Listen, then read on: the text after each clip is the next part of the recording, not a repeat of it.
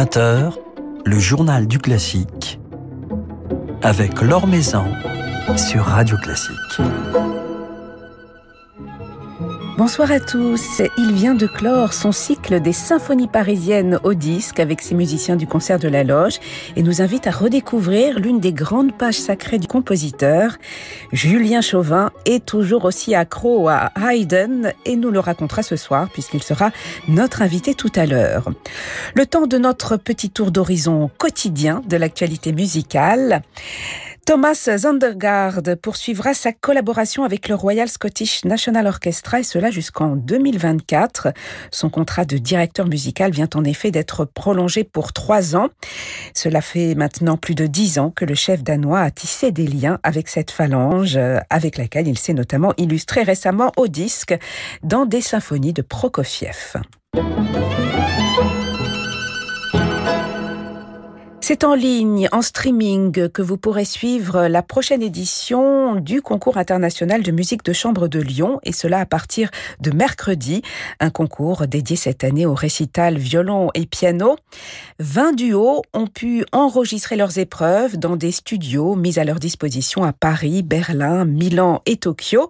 Vous pourrez donc les découvrir sur le site classique avec un C at home du mercredi 24 février au vendredi 26 le jury découvrira en même temps que vous les candidats, un jury présidé cette année par le violoniste Régis Pasquier.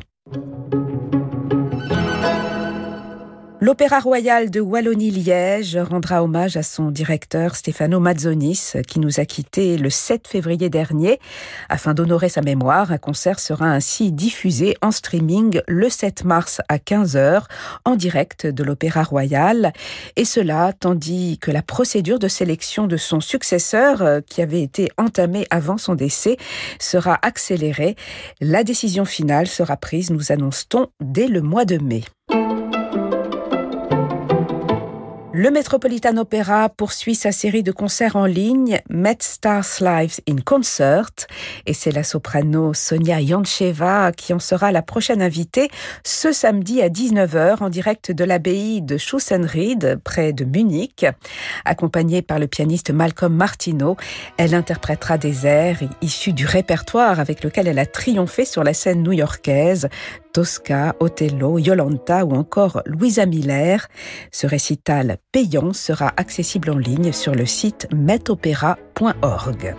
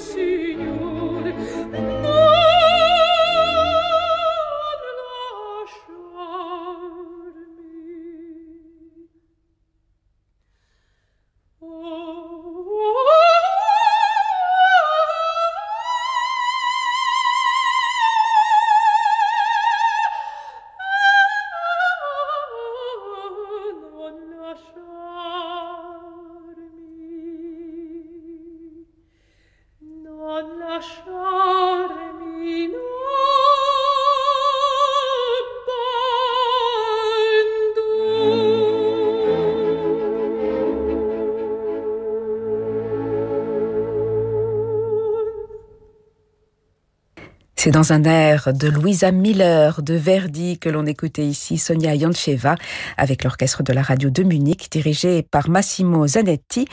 Sonia Yoncheva en récital en ligne sur le site du Metropolitan Opera ce samedi à 19h.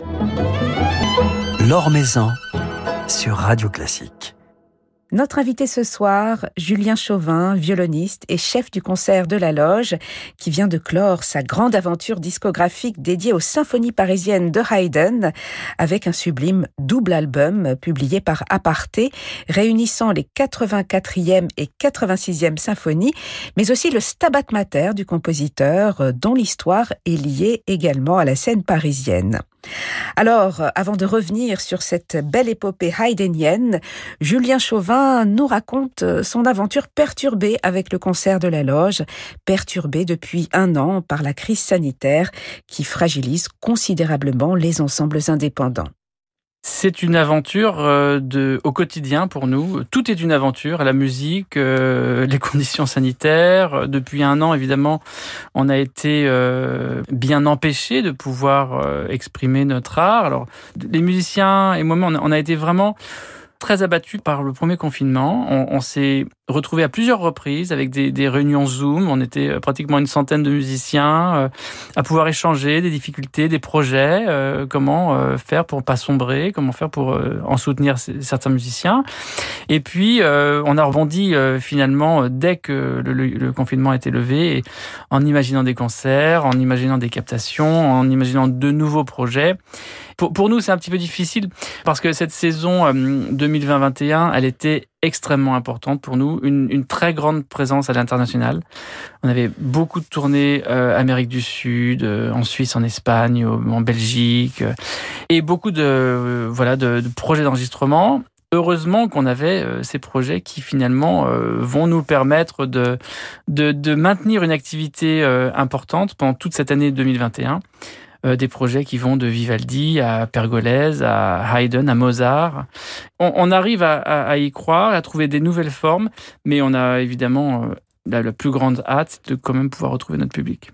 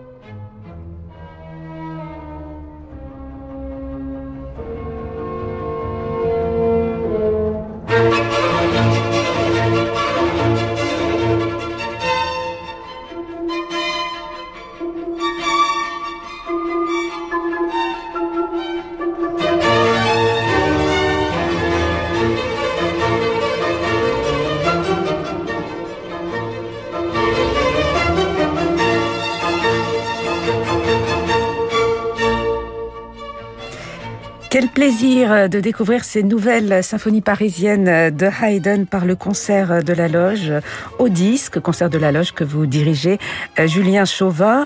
Deux symphonies, euh, les symphonies euh, numéro 84 et numéro 86, qui sont, je crois, chronologiquement les dernières, écrites par Haydn pour la scène parisienne. Alors, on retrouve les couleurs, on retrouve ce sens du, théâtre, cette fraîcheur que vous avez su insuffler à la musique de Haydn. C'est un cycle, ce cycle des symphonies parisiennes, qui a permis à, l'orchestre véritablement de, s'épanouir, de s'affirmer comme l'un des meilleurs orchestres jouant sur instruments d'époque aujourd'hui.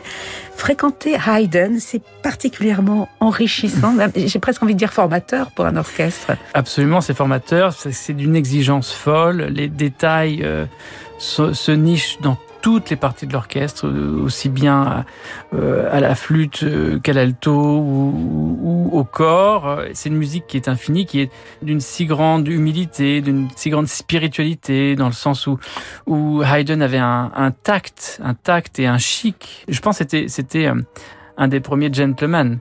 Il savait jouer avec euh, l'humour, mais la politesse, les sentiments les plus gais, mais teintés de, ce qui se passait pas loin de chez lui euh, en Hongrie, avec les tziganes. C'est une musique qui a un ravissement pour les musiciens, euh, parce qu'on peut véritablement s'amuser et un ravissement pour, pour les auditeurs. Alors ces, ces deux euh, symphonies, 84 et 86, euh, n'avaient pas de titre, euh, mais c'est vrai que la, musique de Haydn est, tellement imagée, tellement théâtrale qu'on a envie de, de, leur donner un titre. C'est ce que vous avez fait de nouveau, Julien Chauvin, en faisant appel au public, c'est ça, qui a trouvé ces, ces, titres de la discrète et la capricieuse. Oui, parce que dans ce cycle de six symphonies, que Haydn a composé expressément pour euh, l'orchestre parisien en 1785, le concert de la loge olympique. Euh, lorsque les Parisiens euh, s'en emparent et reçoivent les manuscrits de Haydn, ils transcrivent les manuscrits sur des éditions. Dès l'édition de 1787, donc un an après les avoir joués pour la première fois en public, les Parisiens donnent un titre à l'une des symphonies en si bémol majeur qui se prénomme La Reine de France. Évidemment, c'est Marie-Antoinette à l'époque qui adorait le concert de la Loge olympique. Et puis, au cours du 19e siècle, deux autres symphonies se sont vues euh, accoler un, titre, c'est le titre de la poule et de l'ours. Il, il restait donc trois symphonies qui étaient un petit peu orphelines et je me suis rendu compte, évidemment, que quand on donne un titre à une symphonie, évidemment, elle est beaucoup plus identifiée, euh, elle est plus facilement programmée. Euh, et pour moi, euh, il n'y avait pas de raison que les trois dernières symphonies, sans titre, le restent.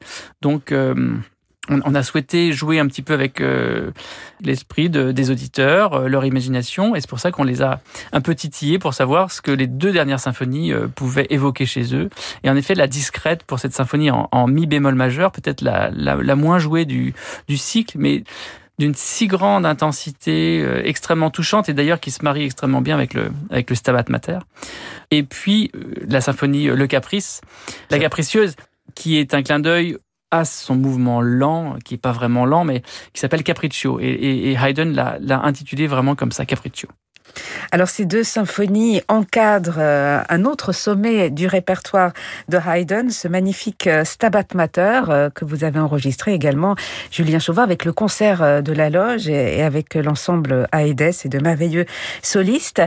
Ce Stabat Mater, il a une histoire qui est liée à ces symphonies parisiennes puisqu'il a été donné à Paris dans le cadre de la saison des concerts spirituels. Il a connu un grand succès. Ce que je raconte, je l'ai lu hein, dans, dans le livret de de, votre disque. On apprend dans ce livret que c'est le succès remporté par euh, ce Stabat Mater qui a quelque part suscité euh, la commande de ces symphonies parisiennes. Absolument, absolument, parce que le concert spirituel, c'était l'organisation de concerts la plus prestigieuse euh, à Paris, déjà dans dès les années 1725. Dès le, dès le milieu du XVIIIe siècle, le Stabat Mater de Pergolase est joué de manière tout à fait récurrente. Et puis, il se trouve qu'à un moment, ce Stabat Mater, euh, confié à, Haydn, va ébouriffer un petit peu l'esprit des, des, des, Français. Et donc, il va y avoir une, une bataille, euh, véritable bataille entre, entre ces deux œuvres. Le Stabat Mater de Haydn va être joué euh, à de nombreuses reprises à partir de 1781. Et les Parisiens aussi s'emparent de, cette, de ce manuscrit et ils vont l'éditer. Donc, euh, il va pouvoir être joué et il va y avoir une véritable tradition. Après cette commande de Le Gros, qui était le directeur de, du concert spirituel à Haydn, de ce Stabat Mater, les, jeunes qui créent à l'époque donc le concert de la loge olympique ont envie aussi d'avoir leur commande. Et donc c'est à ce moment-là, quatre ans plus tard, qu'ils commandent à Haydn six symphonies.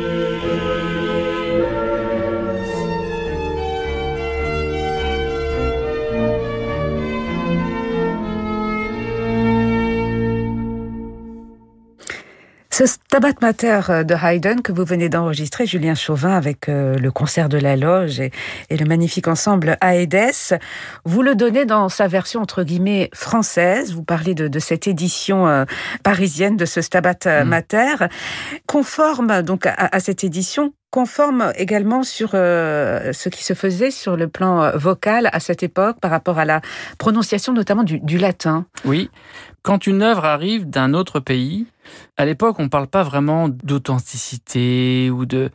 Il y, a un, respect de l'œuvre, un très grand respect, mais en fait, quand, le Stabat Mater arrive sous forme de manuscrit à Paris, il y a un graveur qui va euh, faire une édition sur des plaques de cuivre. Et en fait, quand on compare la version manuscrite et la version euh, imprimée, il y a déjà beaucoup de changements. Les, Français s'accaparent l'œuvre. Il, y a plusieurs euh, types de voix qui sont pas les mêmes euh, en France et puis chez, chez Haydn à, Vienne. Il y a des lignes mélodiques qui sont pas tout à fait les mêmes. Le, le latin est parfois changé. On est face à une version française, une version parisienne, et pas à une version euh, viennoise. Et donc, d'où l'intérêt, en fait, que ça a suscité chez moi de retrouver cette partition, euh, qui est à la Bibliothèque nationale de France, de, la suivre, en fait, parce qu'il y a de tels changements. Et en effet, euh, au niveau vocal, un des grands changements, c'est que on pense savoir comment le latin était dit, était chanté à l'époque, et c'est très différent des habitudes actuelles. Donc, on a souhaité aussi que les solistes et le chœur vraiment adaptent leur latin à la pratique du XVIIIe siècle. Alors vous racontez euh, également dans ce livret, Julien Chauvin, qu'à l'époque, à Paris, ce Sabbat Mater de Haydn euh, était joué en deux parties lors de deux concerts différents, euh, deux soirées différentes même, ce qui paraît étonnant aujourd'hui pour un concert. Est-ce que vous, vous qui avez l'habitude justement de reproduire avec le concert de la loge les concerts tels qu'ils se donnaient à l'époque en intercalant des œuvres au mhm. milieu d'une symphonie, comme vous le faites avec les mhm. symphonies de Haydn, est-ce que vous pouvez envisager de jouer ce Stabat Mater sur, deux soirées ou, C'est une chose très singulière hein, que j'ai retrouvée dans des, annonces de concerts. Quand a été joué le Stabat Mater de Haydn, quel jour, et puis euh, avec les détails précis. Et c'est vrai que quand je, suis tombé sur, ces détails, euh, première partie, mercredi saint, deuxième partie, je me suis dit, mais ils avaient vraiment pas la même notion de du sacré non plus. C'est-à-dire que nous, nous on, on trouve que toute œuvre ancienne, elle a un caractère sacré, c'est-à-dire qu'on n'ose pas la toucher, euh, on, se dit ah, un requiem c'est pour une église, euh, enfin il y a un tas de, choses qui sont dans, dans, dans une sorte de, de, de, mythe quoi autour d'une œuvre et autour des, des, œuvres sacrées en particulier. Et là on se rend compte qu'ils étaient capables euh, de couper une œuvre sacrée en deux. Alors évidemment le Stabat Mater il s'y prête dans le sens où il y a toute la première partie du Stabat Mater qui est à une certaine personne, c'est la mère qui est au pied du Christ, c'est la troisième personne, jusqu'à ce qu'on chemine jusqu'à la mort du Christ. Et après la mort du Christ, on est à la première personne. Et donc, il y, a, quand même un cheminement euh, aussi spirituel qu'on peut comprendre, qu'on pourrait euh, couper. Mais de nos jours, pas si évident de, de, de, faire entendre à des gens une œuvre comme, comme un Sabbat Mater, mais coupée en deux. C'est-à-dire qu'on s'arrête après la mort du Christ et on se dit bon bah là, là maintenant on va faire un concerto pour harpe ou une symphonie concertante et puis revenez demain. Mais en même temps c'était les pratiques de l'époque donc c'est moi moi ça m'a beaucoup marqué. Alors c'est la fin de votre aventure euh, Haydn euh, au disque avec les Parisiennes. Euh, Julien Chauvin, en tout cas la fin de ce cycle. Hein, je ne dis pas que vous ne reviendrez pas à Haydn. en tout cas Haydn, vous continuez à, à, le fréquenter, notamment dans le cadre de votre festival Oser Haydn, dont la prochaine édition, qui sera itinérante, se tiendra au mois d'avril. On croise les doigts pour que tout se passe bien au mois d'avril. Ça marchera, on en est sûr. Donc le, du 16 au 18 avril au théâtre de Caen et du 20 au 22 avril à la Cité musicale de Metz. Des concerts, euh, des conférences, euh, des rendez-vous. Qu'est-ce qu'il va se passer? Ben, En fait, on, crée un moment euh, le plus convivial possible. alors, on va voir ce que veut dire convivial plus Covid. Mais en gros, c'est que on puisse tourner autour d'un compositeur, tourner autour d'une œuvre. Euh, on puisse parler d'archetterie, par exemple, à Caen, avec Jean-Yves Tanguy. On a fait des choses avec des chocolatiers. Il y a de la musique de chambre, évidemment de la, musique sacrée, de la musique concertante, avec euh, Christophe Coin et André Steyer.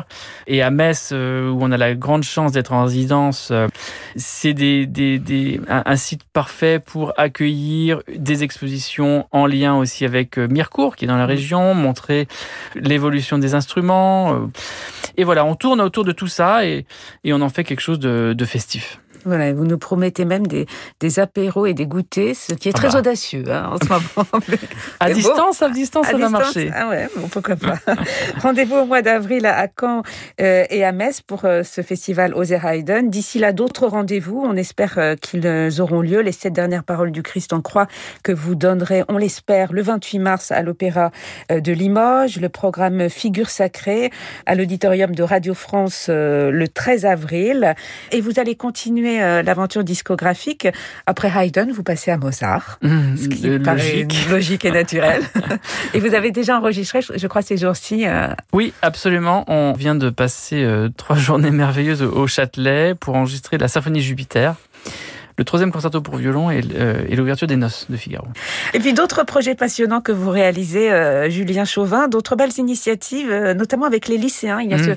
projet pédagogique Hip Baroque Choc, c'est la rencontre du baroque et du hip-hop. C'est un projet que vous menez depuis quelques années. vous avez réussi à maintenir des ateliers. Oui, parce que évidemment l'année dernière on a on n'a pas pu, on était en plein confinement, mais cette année on a fait par session, on a filmé. il y a eu euh, toute une semaine euh, qui a été d'ailleurs filmée au, au, théâtre du Châtelet. Et en fait, quoi qu'il arrive, il y aura, euh, même s'il y a un confinement, il y aura quand même un spectacle à la fin du mois de mai.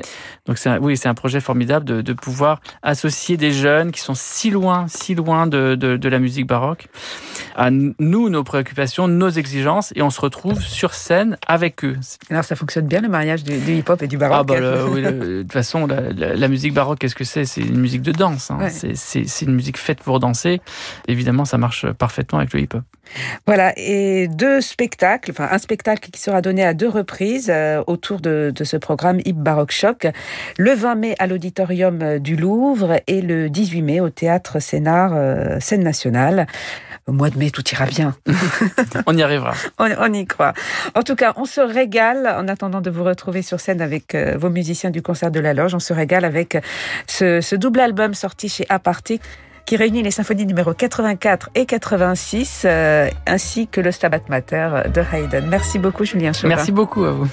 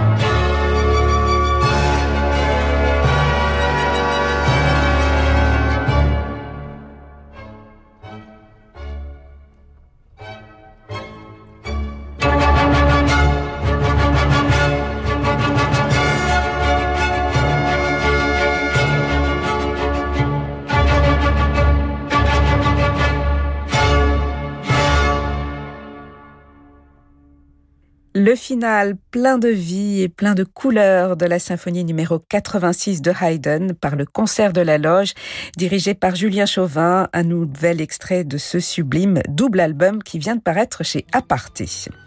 Voilà, c'est la fin de ce journal du classique. Merci à Laetitia Montanari pour sa réalisation. Demain, nous serons en compagnie de la jeune chef brésilienne Simone Meneses. Mais tout de suite, je vous laisse en compagnie de Francis Drezel. Très belle soirée à l'écoute de Radio Classique.